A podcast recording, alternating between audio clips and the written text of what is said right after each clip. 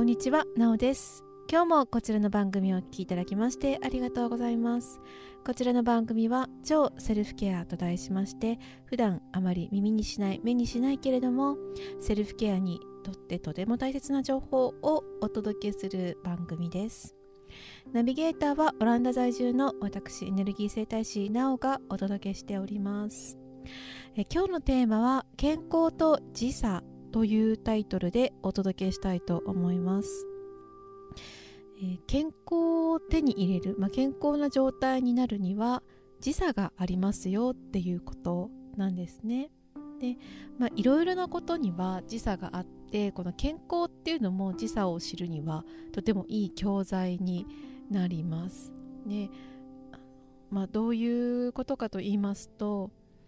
今のあなたのご自身のこの健康状態、まあ、体の状態とか心心の状態魂の状態、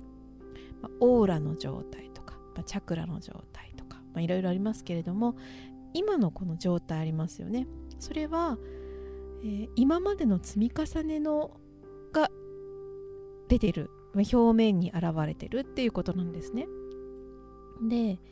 で今やってること今のこの積み重ねが未来、まあ、1年後だったり5年後だったり10年後に出てきますよっていうことなんですね。つまり時差があるということです。今やってることとその結果を得る時には時差が必ずあるんですね。でよくあの聞かれるんですけどもこれ1週間やったんですけど全然変わらないんですけどとかね何かこう健康的な何かのアイデアがあってそれを試してみたけれども1週間やったけど変わらないと。まあどんだけせっかちなんでしょうか。1週間で分かることったらまあもうそうそう相当浅はかな薄いことしか分からないんですよね。で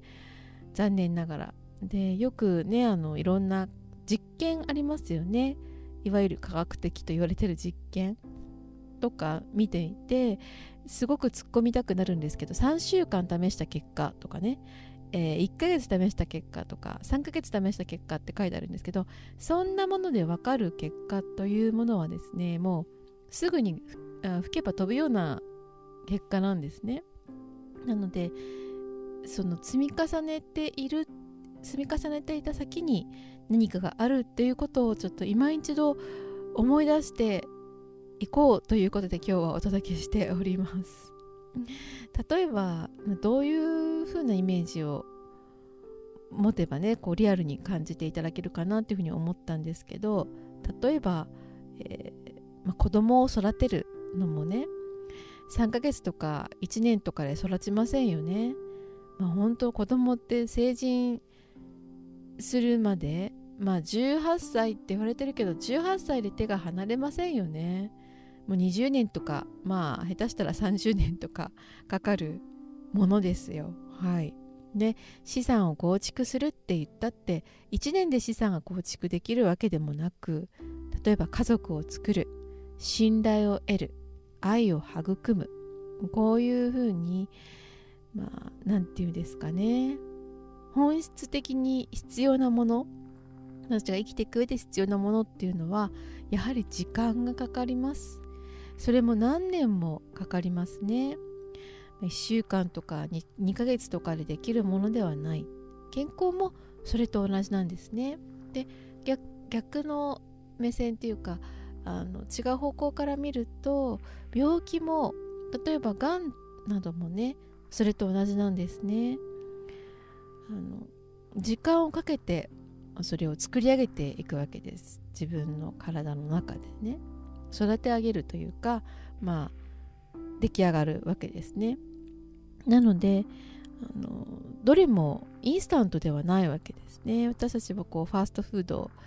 に行ってねすぐに出来上がったりとかあとは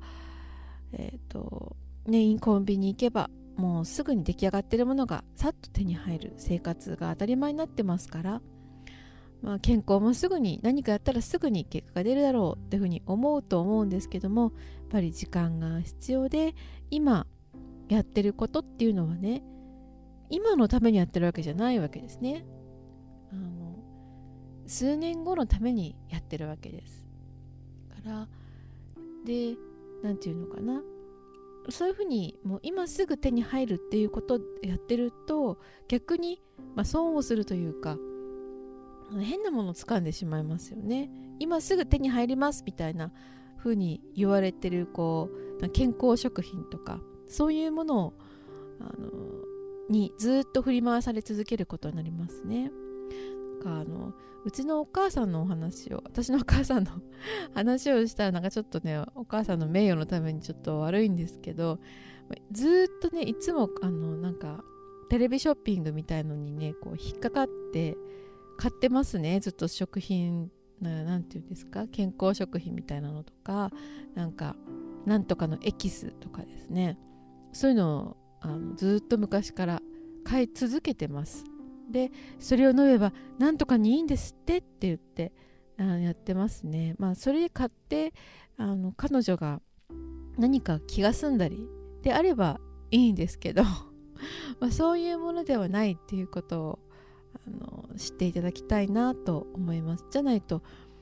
こんだけやったのに全然だわって言ってがっかりしてまたなんかこうモチベーションとかテンションとかねこうエネルギーが下がっちゃったらすごくもったいないですよね。こうあの小さい時に歌っていた「芽が出て膨らんで」って「花が咲いたらじゃんけんぽん」っていう歌覚えてます？なんかああいう風にこう芽が出て膨らんでそっから花が咲くってこうね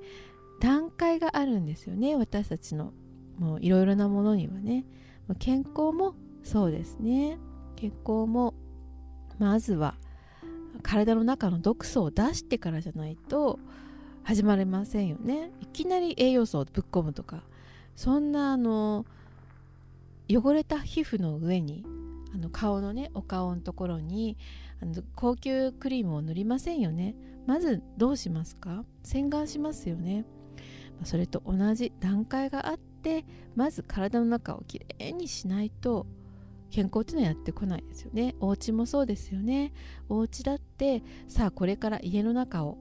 あの生まれ変わらせようって思った時にいきなり高級家具を買ってきたりしないですよね。まずお家の中いらないものいるものを分けていらないものを全て処分してそしてお掃除してそこから綺麗な家具とか買ってきたものを入れていったりしてあのこうデコレーションがなされていくわけですよね。全部全部段階があるんですね。それをごっちゃごちゃにやってしまってはね全然こう何もなさないですよね。そう。そういうふうに段階と時間差があるっていうことをぜひあのお分かりいただきたい。もう分かってると思うんですよね。ただなんかこうねこう何て言うのかな。自分が大変なだった時だったりとかあとはちょっと素敵な文句に惹かれてしまったりしてこう栄養食品とかを買ったりとかね美容クリームを買ったりとかすると思うんですけどもまあみんなねこういうふうに言われたらあそうだよねってこう思い出しますよね。だからこそじゃあどうしたらいいのかっていうことですよね。そう。時間がかかる。まあね資産運用とかもそうですよね。早く手をつければつけるほど後にリターンが返ってきますよね。でも1年や2年でそのリターンを期待してる人はいませんね。健康も同じです。1年後2年後の健康を楽しみに今やってる人いないですよね。ずっとその先5年後10年後20年後にもう少しでも楽に明るく軽やかに過ごせるように今から少しずつ無理ない範囲でやっていけることをやっていこうっていうのがセルフケアですよね。ねもうそんなあの何て言うのかヒマラの修行僧みたいなチベットとかチベットの修行僧みたいな激しい修行生活を送ろうっていうのではなくて、まあ、現代生活に合った、ね、セルフケアライフ、ね、ナチュラルライフを続けながら、ね、少しその先を見据えた行動ができたらいいかなと思います。それでは今日も最後までお聴きいただきましてありがとうございます。カバヤオバイ